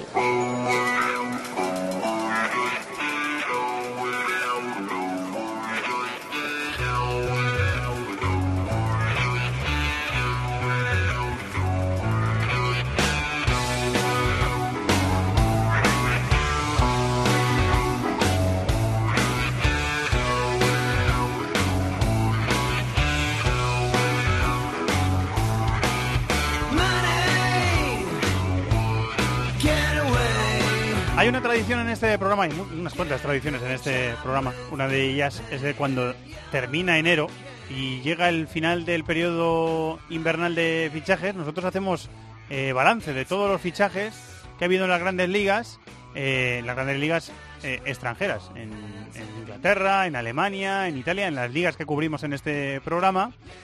Y hemos decidido un poco hacer un anticipo, hablar de los nombres que están sonando, que están siendo protagonistas en este mercado de fichajes. Ha llegado eh, Felipe Coutinho al Barça por eh, 120 millones de euros más 40 en variables. El mercado ya se está moviendo otra vez, David. Sí. Así que hay que echarle un... Bueno, en Inglaterra... Un vistazo. Ya, ya el Liverpool se ha gastado buena parte de esos... Van Dijk, 85 con millones Van de euros. O el Everton, que ha fichado ya a Tosun, que jugó el otro día titular. qué No- delanterazo Pues es. eh, perdió, perdió 4-0 el Everton, pero me gustó mucho, ¿eh? Para ser el primer partido lo hizo francamente Qué bien. delanterazo, me encanta. O Ross Barkley, que ya la- le ha fichado el Chelsea. El Chelsea, es verdad. Ya, un unos cuantos Sí, sí, nombres, ¿eh? Inglaterra se está moviendo. Eh, y hay otros que están a punto de moverse, eh, o que se están moviendo ya, se han movido hoy o están a punto de ser eh, traspasados. Así que vamos a hablar de ellos en nuestro cibercafé. Sigue David, por supuesto. ¿Está Miquel Moro en algún punto de la comunidad valenciana? Hola, Miquel, ¿cómo estás? Molt, bo- molt bona vesprada Muy buena vesprada para ti también. y, y casi feliz año. Eh, sí, Si señor. está permitido. Sí, señor, está permitido igualmente. Eh, Carlos Mateos, hola Charlie, muy buenas. Hola, ¿qué tal? Buenas tardes, ¿cómo estáis? Pues aquí estamos, hablando de Mercato. Eh, vamos a empezar con Alexis Sánchez. Alexis Sánchez, el hombre que no ha jugado este fin de semana eh, en campo del Bournemouth con el Arsenal. El equipo perdió 2-1, lo dejaron fuera de la lista y dijo Wenger después del partido que tiene medio pie dentro, medio fuera. Cuando un entrenador dice eso, es que tiene los dos pies Los fuera. pies fuera, sí, sí. Bueno, y en Inglaterra el mismo día aseguraban que, que se va al Manchester United, que, que va a Sí, pagar... porque parecía el City el favorito hasta hace unos hasta hace un par de días. Lo que, es- lo que he estado leyendo yo hoy es que al parecer eh, el Manchester City no está por la labor de pagar tanto dinero eh, por un jugador que termina contrato el 40 30 millones. de junio. Cerca de 40 millones y una ficha de unos 20 millones brutos al año para Alexis, que es una barbaridad. Es una O sea, barbaridad, sí. que- y claro que ahí el City no quiere entrar y, y Mourinho encima en rueda de prensa ha dicho eh, en la rueda de prensa previa al encuentro contra el Stoke City que se juega el lunes dijo no quiero hablar de Alexis no quiero hablar de Alexis porque es una falta de respeto hablar sobre otros jugadores pero, Pero- Lo, que, lo, que, lo, que, lo que consideramos en el club es que cuando eh, no creemos ni en el mercado de enero, ni en el mercado de verano, ni en febrero, ni en julio, lo que creemos es cuando hay una oportunidad de mercado, hay que aprovecharla. O sea que si ves las cosas, yo creo que es blanco y en botella, Sí. que el United va a ir a tope a por el chileno. tiene pinta, sí. Chicos, ¿qué decís? Bueno, que además de la, operación, yo creo que al, caso del Arsenal le interesa quizás más que se vaya al United que al City, no por nada, sino porque yo creo que Wenger aspira a sacar jugadores en esa operación, ¿no? Eh, uno de los nombres que más suena es el de el de Mkhitaryan, el del armenio, que podría llegar, bueno, pues en ese traspaso de Alexis al, al United, se también de Martial, y yo creo que, que, bueno, el Arsenal va a tener que, evidentemente, moverse en el mercado para, para resarcirse de lo que pase con Alexis, que parece que va a estar fuera, y yo creo que hay varios nombres, ¿no? Y uno son, uno de ellos o varios pueden llegar del, del United y por eso yo creo que las dos partes van a acabar entendiéndose. Está jugando el United con Rashford en la izquierda normalmente, o sea que vamos Sí, a ver. Ese sí, sería- me quitarían en los últimos partidos prácticamente... No, es Lingard, de hecho, no el media nada. punta, o sea Lingard que- o incluso el día del Everton, creo recordar que jugó Lingard de primer punta, que estaba Lukaku lesionado. O sea que me refiero, ni por esas Mkhitaryan está entrando, aunque te falten Lukaku y Ibrahimovic, aunque no sea supuesto, pero podría haber puesto a Rashford arriba y Mkhitaryan por detrás y no está contando. Vamos a ver. Fi- Fijaos que eh, desde la inyección económica que ha vivido la Premier, están llegando muchísimos jugadores por precios desorbitados, o, o más que desorbitados, que no estamos ni, ni preparados para imaginar. Y eso está provocando que, primero, que la exigencia sea altísima y que si hay eh, un jugador que no da un rendimiento casi inmediato, eh, enseguida se, se busque de, de colocar en otro sitio, por eso, por, por amortizar de la mejor forma posible el fichaje. No es el caso de Alexis, que sí que fue una apuesta fuerte de- del Arsenal y que yo creo que ha dado un rendimiento bastante bueno, pero sí que la, digamos, la carencia de competitividad en según qué tramos de la temporada, ha acabado, eh, bueno, no satisfaciendo al chileno que sí que busca un equipo con claros visos ganadores. En este caso, lo que va a mover Alexis al equipo al que se vaya, con lo que decís, con todo lo que tiene el United arriba, sobre todo en cuanto a, jóvenes, eh, va a provocar eh, certificar esa llegada un tsunami importante en cuanto a salidas en el United. Eh, el otro jugador que se quedó fuera de la convocatoria y todos sospechábamos que era porque se va a marchar de su club es Pierre-Emerick Aubameyang, ya se ha quedado fuera varias veces por motivos disciplinarios, fuera de la disciplina del, del Dortmund, fuera de las convocatorias, y Aubameyang no jugó con el Dortmund. Yo pensaba que se iba a ir a China porque tenía un ofertón y era lo que se comentaba hace unos días, pero dice- decía nuestro compañero eh, Guillem Balaguer que el Arsenal está muy cerca de ficharle Sí. por 60 millones de euros. O sea que vamos a ver. Sí, los, Aubameyang. los nombres que salían hoy en la prensa inglesa, eh, porque ven a Alexis y a Ozil, que tampoco jugó el otro día, aunque estaba lesionado. Ozil estaba lesionado, pero Sí. también termina contrato. Sí. O sea que Y también se, ha, sí. se ha especulado mucho sobre su salida. Sí, se ve a los dos fuera. Son eh, Mkhitaryan era uno, Aubameyang es otro, eh, Malcolm, el extremo del Girondins de Burdeos es otro. Buen jugador que ese, dicen, ¿eh? sí, es, es un, es un jugador aún por hacer en comparación a Alexis, pero es un jugador con, con proyección, con- tiene muy buenas condiciones. Y que, que el Girondins ha dicho que ahora no lo vende, pero el Arsenal está insistiendo y está ofreciendo Sí. 50 millones de euros. Sí, por sí, que es una pasada. Y de hecho los representantes han estado en, en Londres. Lo que pasa que el Girondins, como tú bien dices, no quiere eh, que salga. En cualquier caso, si llega Aubameyang, sería un gran fichaje para el Arsenal, evidentemente, ¿no? Pero eh, vamos a ver, porque yo creo que si la el, Dortmund, sí, o sea, lo que pasa que, bueno, yo creo que tanto la Cassette como Aubameyang, en el pasado, en el sistema que está jugando ahora Wenger, que al final son tres arriba, han jugado perfilados a uno de las dos bandas y yo creo que se podrían adaptar. Sería otro tipo de jugador, o sea, porque al final Ozil y Alexis, que son los dos que juegan por detrás de la caseta en el Sí, Arsenal, pero uno de los dos va a tener que hacer una función diferente a la Sí, que estaba haciendo Totalmente. en y, de, últimas y de hecho, temporadas. a nivel de sistema, Ozil y Alexis son jugadores de pedir mucho la pelota al pie y si tú utilizas en el mismo once a Aubameyang y a la cassette va a ser un equipo mucho más de transiciones, mucho más de ir al espacio, o sea, habría que ajustar mucho y yo creo que el Arsenal no está ahora mismo como para hacer grandes cambios. pero bueno, eh, cogiendo las palabras de que decía de Mourinho antes, si, si se te presenta una oportunidad de mercado así, pues eh, al final es mejor modificar un poco las tácticas y traerle. Dicho esto, si Aubameyang entra en subasta, yo creo que va a haber otros clubes que van a entrar en la puja. No, desde luego. desde No sé luego. yo si entraría al Milan, porque sí que ha sonado varias veces, tiene ahí un pasado. Yo lo veo difícil, bueno. ¿eh? porque está muy mal. el Sí, no, Milan. Digo, es- con, muchos claro. problemas Sí, económicos. ¿eh? Sí, sí. Y aparte ya, ya no solo, o sea, están relacionados con que además debe mucho dinero. O sea, de los fichajes que ha hecho, Exacto. tiene que pagarlos la temporada que viene. Exacto. Como Kalinic o Frank Kessie. Y tiene problemas con, con el famoso fair Sí, play sí. financiero, sí. Yo, yo lo que veo claro es que Aubameyang va a salir, eh, habrá que ver que ver dónde, ¿no? Yo creo que el Arsenal podría ser una, una buena opción si se consigue ajustar un poco las piezas, lo que decía lo que decía David. Y bueno, eh, ya hay ya hay indicios de que pueda acabar allí, ¿no? Por ejemplo, se hablaba hoy de que Bellerín le ha empezado a seguir en, en Twitter, que es algo que se hace últimamente mucho con los fichajes, ¿no? Un futuro compañero empieza a seguir a otro en Twitter y ya saltan las, las alarmas. Eh, parecía que se iba a ir a China, pero ha habido problemas con, con el montante económico, ¿no? Yo creo que la Federación China ha avisado a los clubes de que fichar a Aubameyang era, era un riesgo y se ha frenado un poco la operación. Y eh, bueno, pues si entre poder irse a China, irse a una liga competitiva y ser primadona, pues yo creo que al final lo tiene claro y mucho me sorprendería que no acabara en el Arsenal. Eh, se ha hablado mucho de Lucas Moura, eh, que ha sido, se decía en, Francia, y también lo hemos anunciado aquí en, en COPE alguna vez, eh, que era uno de los elementos del vestuario del PSG que estaba intentando, eh, estaba en contra de Unai Emery, estaba intentando intoxicar un poquito el ambiente del vestuario con filtraciones y demás.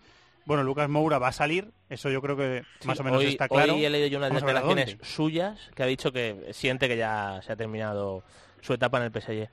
No, no he leído posibles destinos, pero yo si soy el Valencia le hago una llamada al PSG a ver si me Yo pasa lo mismo yo que he con leído el, el United, pero claro. Sí.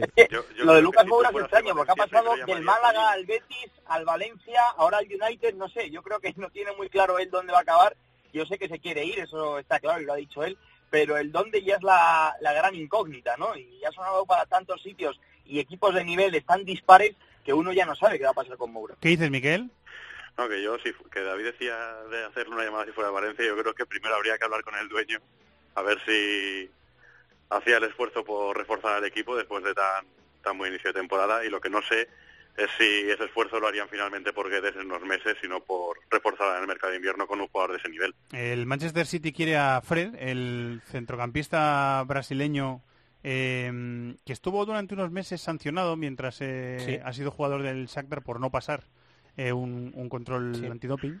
Eh, pues a Fred lo quiere el Manchester City en una ley del fútbol que es tan antigua como el fútbol. El jugador que juega muy bien contra ti, luego lo quieres fichar, ¿no? Sí, y bueno, eh, eh, es un jugador además que eh, se adapta bien al perfil que está fichando Guardiola para adaptarse, valga la redundancia, al propio Guardiola a la Premier League. Porque hemos- si tú te imaginas que Walker o Fernandinho acaben siendo piezas muy importantes para el Manchester City, siendo Guardiola el entrenador, quizá te sorprenda un poco, pero al final yo creo que son jugadores tan explosivos, tan dinámicos, tan rápidos para hacer ayudas, que, que también ha sido una o, pieza. o Delph, y que al final le están viniendo muy bien a Guardiola para adaptar sus ideas. Y Fred, que es un jugador con muy buena conducción de pelota, muy muy dinámico, Bu- buen manejo un, de balón, un- un jugador con, un con buen desborde, es además un jugador trabajador y muy explosivo eh, en ayudas defensivas y no me desentonaría como alternativa Sí, para, para lo que está con, Guardiola. con tareas defensivas Sí, normalmente. sí, sí. O sea que- El problema que tiene es que Guardiola está fichando jugadores de su perfil, pero muchos, ¿no? O sea, al final, del centro del campo para adelante hay tanto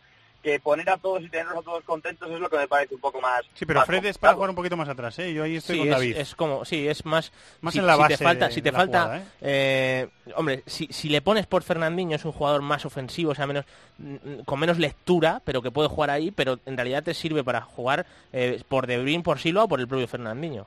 Claro, pero al final si estás con, con De Bruyne y con Silva tienes que competir con De Bruyne y con Silva, ¿no? Y con Fernandinho es lo que tú decías, que es un poco ofensivo para jugar allí. Tiene una cosa que a mí me gusta mucho, aparte de todas las virtudes que, que destacáis, que son evidentes, y es que tiene buen golpeo desde fuera del área, que al final es una cosa que quizás en el City eh, tú analizas los jugadores y no hay un jugador de, de ese perfil, que es de segunda línea, a lo mejor en segunda jugada eh, Sí, quizá De pueda Bruyne, marcar. De Bruyne sí. Hombre, De Bruyne, en De eso Bruyne yo sí. creo que es de los De mejores del mundo. sí. Pero sí, es una otra alternativa, ¿no? A esa No, opción. pero, pero fijaos que el City, eh, bueno, siendo estando en Inglaterra, que tienen sus copas, la, la Premier, Champions, tal, mm, no es mala opción que Guardiola se nutra de bastantes jugadores porque al final eh, tiene bastantes más partidos que, que lo que podía tener en, en Liga Española o Liga Alemana, que es donde estuvo antes. Entonces, eh, tener la posibilidad de dar minutos a jugadores para que se aclimaten y que en el momento de alguna baja o alguna sanción pueda tirar de un jugador de, de esas características, ya totalmente aclimatado al, al sistema y, a- y al nuevo país, vamos, haría del City, si no es ya un equipo a tener muy en cuenta para cualquier cosa, si encima tiene recambios y soluciones para todo, la verdad es que lo haría un equipo bastante más potente de lo que es ya. Me has comentado, Charlie, que el Chelsea quería a Carroll, el, el delantero, eh, y, y me ha sorprendido mucho, pero resulta que, que es cierto, que, que- que es que es una sonaba posibilidad. broma, pero sonaba broma, pero la verdad es que está cobrando como como mucha fuerza, ¿no? El, rumor, un poco para, para completar ese ataque, ¿no? Al final es un jugador potente que te puede ejercer de nueve, Batsuagi parece que va a salir, eh, te podría jugar Liga de Campeones, es una sesión de seis meses. Bueno, a ver, eh, no, no parece que sea el delantero que vaya a revolucionar el Chelsea, pero hay muchas veces llega un jugador en invierno de estos que parece que no y luego te, te da un plus, ¿no? Eh, habrá que ver si al final se concreta. Yo creo que, bueno, si a Carlos le dan la opción de ir al Chelsea, él va a ir encantado y la duda es ver cómo se adapta, ¿no? Y si realmente el Chelsea necesita un delantero como Carroll. que sería suplente de Morata y Batshuayi eh, estaba sonando para ir cedido al Sevilla. Sí. O sea que... A mí no me sorprendería ¿eh? que llegase Carlos al Chelsea por como rol de delantero suplente. Al final eh, es un delantero que eh, para eliminatorias Champions te puede venir bien para ciertos momentos. De, de Para los últimos 15 directo, minutos para ganar jugar- acciones por arriba. Bueno, es que yo creo que es ahora mismo probablemente el mejor delantero del mundo para pegarle un pelotazo y que él te lo gane. Y luego en, en esas fases de Champions los balones parados, tenerlos ahí al, al final de los partidos, en eliminatorias ajustadas. Otro recurso, Sí, ¿no? evidentemente es un perfil para, para tener ahí un recursito y, y ya está. Pero a mí no me sorprendería. Eh, bueno, en... David, acabas de preocupar a Valverde, ¿eh? Con esto de, Sí. de pelotazo de cara a esa eliminatoria. No, pero sí, por, por perfil, es No, no, verdad que de- de- bien pensado. Desde luego es un recurso que, que nunca está de más tener, pero sí que la verdad es, es un movimiento muy llamativo. Hombre, Un si, jugador que- si el Barça se va a asustar por Carlos, imagínate cómo estarán los del Chelsea con Messi. sí, también está bien apuntado. Eh, en Italia puede ser Rafinha al Inter, el Milan no acepta oferta por Suso, que estaba teniendo ofertas eh, suculentas, par- parece ser de la Premier. Eh, Verdi al Nápoles, me decías David. Sí, que está a puntito de cerrarse y esto cierra la puerta de Eulofeu, que bueno, el propio Sarri dijo que tenía, o sea, perdón, el propio Di Laurentiis dijo que Sarri tenía que decidir entre Verdi y Deulofeu, pero él consideraba que Verdi eh, iba a conocer mejor la seriedad y que iba a ser a nivel de adaptación más positivo para el Nápoles. Y luego lo de Suso, Suso tiene una cláusula de rescisión de 40 millones de euros, pero no es efectiva en este mercado de invierno. Ah, Sería amigo. por eso el Milan es está clave. diciendo, está diciendo el Milan que no le va a vender en este mercado. Esa es buena clave, sí. Lo de Nainggolan a ti, Charlie, te tiene loco, ¿eh? Sí, bueno, loco en la medida en que, como siempre, el fútbol chino aparece en invierno y va a por jugadores de repente, ¿no? Eh, ahí están, parece que controlando un poco la inversión en el, en el mercado de los equipos chinos, pero lo de lo de Nainggolan están buscando un poco la forma de acomodarlo, ¿no? Porque hay un impuesto eh, por el cual si tú fichas a un jugador, creo que es por encima de los 6 millones de euros, tienes que pagar un plus que luego va a la, a la federación. Entonces, bueno, están viendo a ver cómo lo cuadran para que pueda fichar por el por el Evergrande de, de Canavaro. Eh, Nainggolan ahora, después de, de- en Año Nuevo tú subió un vídeo a las redes sociales donde aparecía ebrio fumando, no hizo mucha gracia aquello. Y Sí, de hecho le apartaron del, del equipo, sí.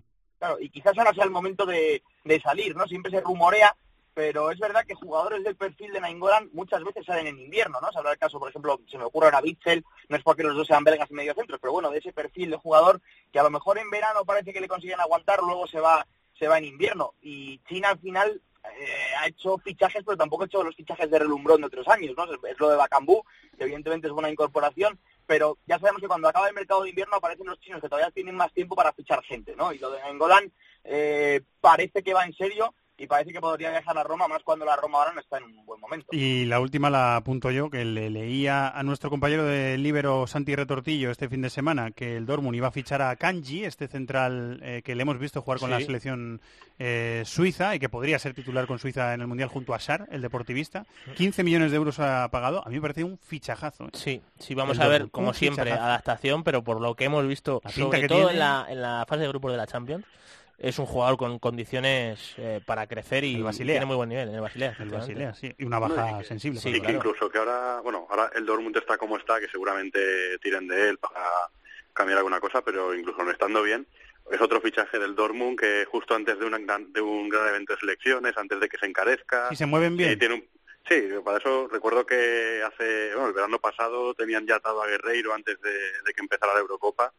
Luego la cosa quizás no ha ido del todo bien, pero sí que firmó una Eurocopa el lateral portugués importante y de ahí, bueno, cuando empezaron a preguntar, resulta que ya lo tenía fichado el Dortmund. Y mala noticia para Bartra, también, que es otra competencia más para ese puesto, que Bartra ha llegado a jugar incluso de lateral derecho algunas veces eh, con el Dortmund.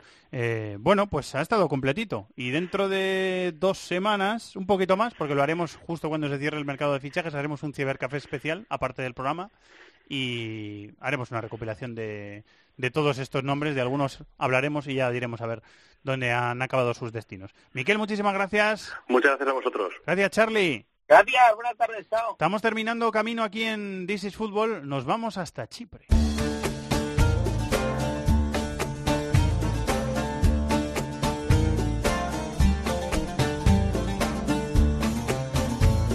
Inglaterra, Italia, Alemania, competiciones europeas, Sudamérica, África, Asia, Oceanía.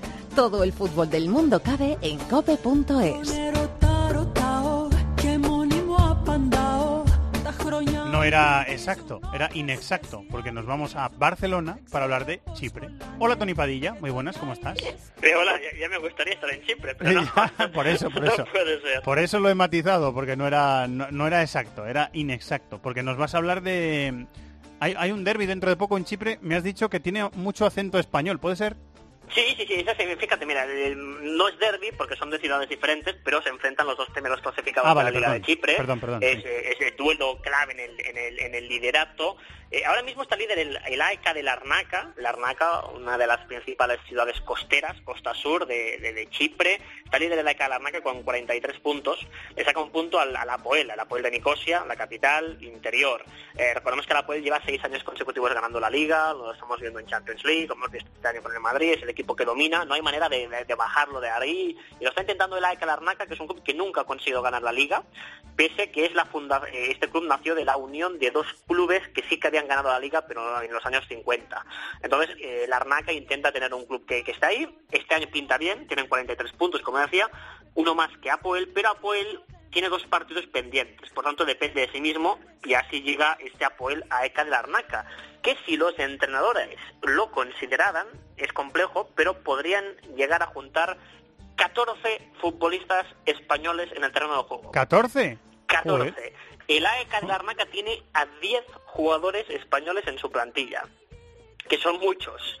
Ah, todo, algunos de ellos han llegado a primera división, otros no. El portero es Juan Pablo, está Nacho David Catalá, Murillo, Soria, Alcorán, Jorge, eh, Joan Torras, Nacho Cáceres, Electro Sporting, Tete y el delantero centro y máximo goleador de la liga es francés, es Florian Taulemés, que lleva 18 goles, pero muchos eh, amantes del fútbol modesto español de la segunda vez lo van a recordar porque Florian Taulemés fue delantero de equipos como el Cartagena, como el Sabadell, como el Orihuela, por tanto también formado casi en el fútbol español. La gente dirá, ¿por qué hay tantos jugadores españoles en el AEK Larnaca? Bueno, pues porque el, di- el director deportivo es Xavi Roca.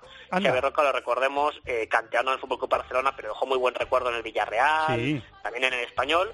Ah, después de su primera experiencia como director deportivo, que lo en precisamente en mi equipo, en el Sabadell, muy, muy buen tipo Xavi Roca, ah, estuvo en el Auckland City de Nueva Zelanda y ahora está en Chipre. Y llegó a este club, a la Larnaca, con el objetivo de levantar un proyecto competitivo y él ha ido apostando por, por jugadores eh, de, más o menos de segunda, segunda división B española que se van a jugar a un club que les permite jugar en Europa y, y cobrar un buen sueldo y también apuesta en los banquillos por entrenadores españoles.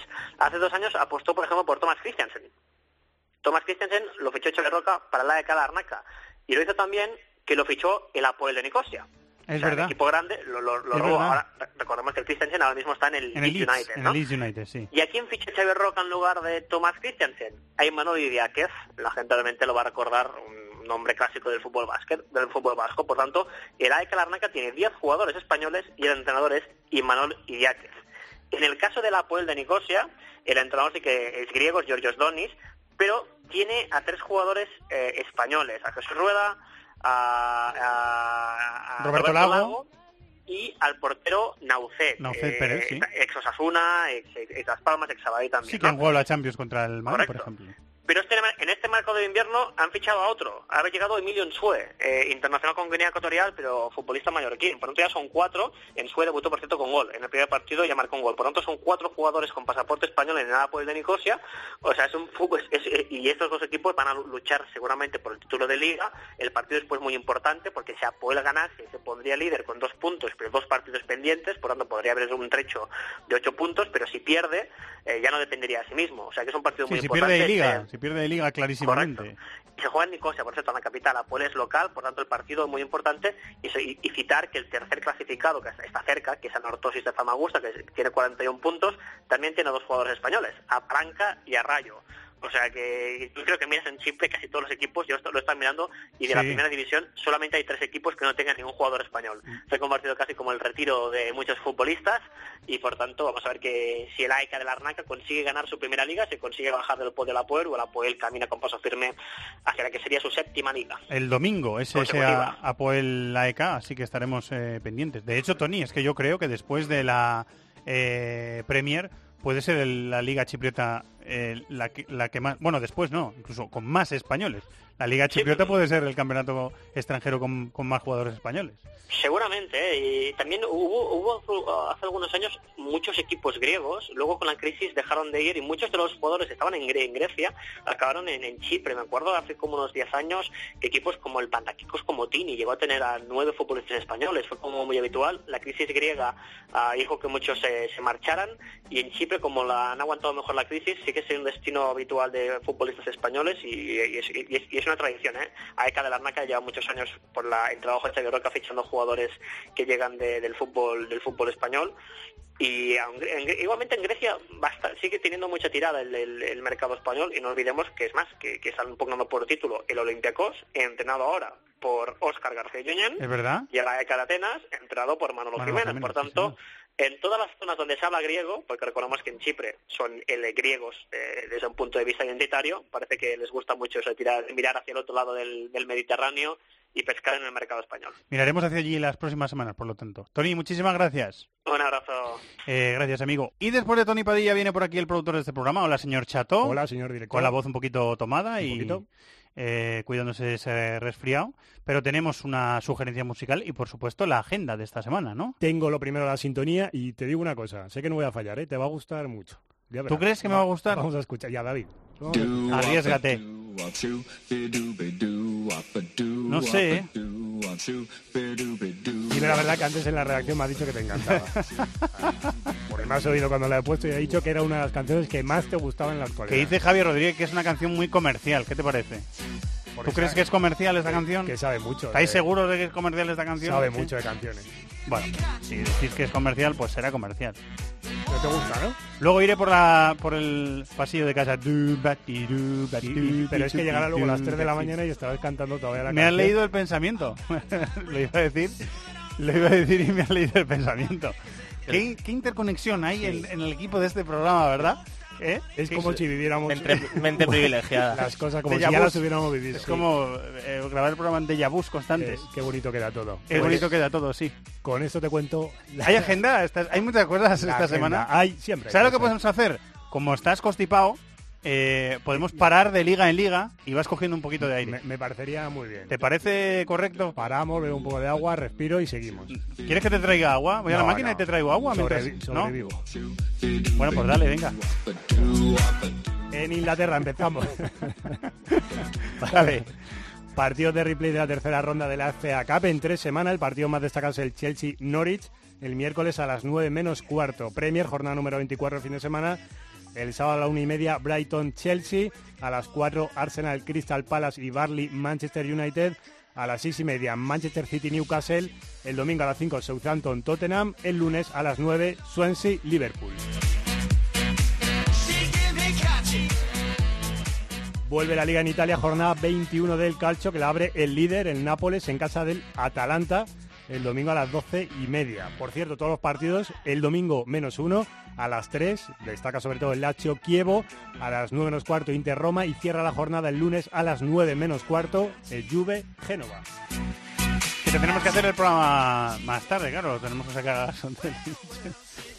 No, no lo vamos a hacer, no te preocupes. No, pero porque me, me dijiste que tú el lunes querías hablar del Milán, que juega el domingo. Por eso sí, es verdad. Bueno, entonces no hace falta que lo, que lo hagamos. ¿Qué más? Pues en tenemos- Alemania, Bundesliga, jornada... Lo vamos a conseguir, ¿eh? Seguro que lo vamos a conseguir. Dale, chato. Bundesliga, jornada 19, se abre con un Hertha de Berlín, Borussia Dortmund, el viernes a las 8 y media. El sábado a las 3 y media destacan Friburgo, Leipzig y Hoffenheim, Bayer Leverkusen. Además, el domingo a las 3 y media, Bayern de Múnich, Werder Bremen. Y a las 7 de la tarde, Schalke, Hannover. En Francia hay jornada de liga entre semana, la número 21. La cierra el líder que juega en casa el miércoles a las 9 contra el Dijon. Antes a las 7 destaca el Gingham Olympique de Lyon. Además, el martes a las 7 Olympique de Marsella Estrasburgo y a las 9 Mónaco Niza. Fin de semana, jornada 22, partidazo. Domingo a las 9 de la noche Olympique de Lyon, París Saint Germain. A Ahí la- va. A las 5 Mónaco Metz. El viernes la abre la jornada el Cannes Olympique de Marsella a las 9 menos cuarto.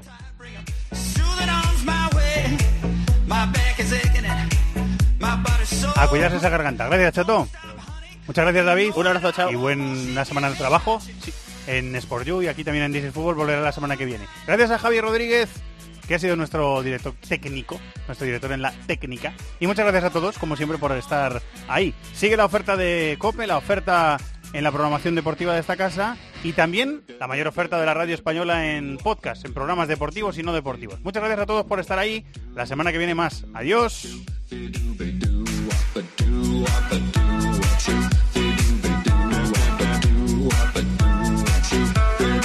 En el correo electrónico thisisfutbol.cope.es, en Facebook nuestra página thisisfootballcope y en Twitter arroba futbolcope.